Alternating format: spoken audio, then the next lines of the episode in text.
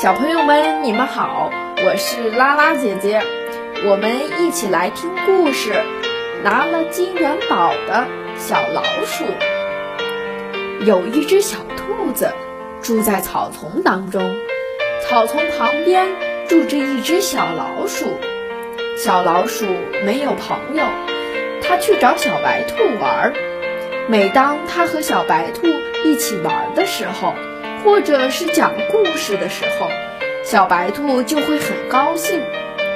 有一次，它去找小白兔玩，忽然看见了小白兔躺在病床上。小老鼠走到床前，摸了摸小白兔的额头，说：“你生病了，要快去医院。”小白兔说：“不去了，家里有药，你帮我找一找好吗？”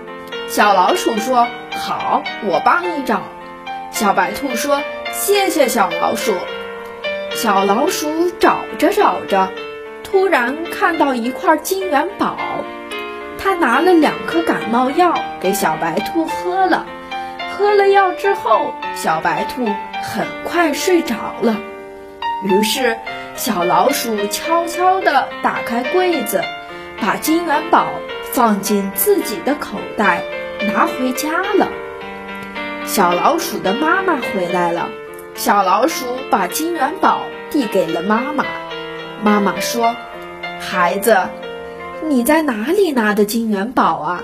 小老鼠说：“我是在小白兔家拿的。”老鼠妈妈狠狠地批评了小老鼠，并告诉小老鼠赶快把金元宝给小白兔送回去。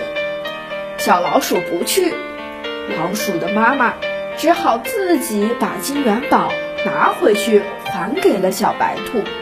过了很久，小老鼠终于意识到自己错了，它很后悔自己做了一件不该它做的事儿，因为小老鼠没有经过小白兔的同意就把金元宝拿回了家，这种行为叫做偷。原本小老鼠就没有什么朋友，要是小白兔知道了，连朋友都做不成了。小朋友们，你们知道吗？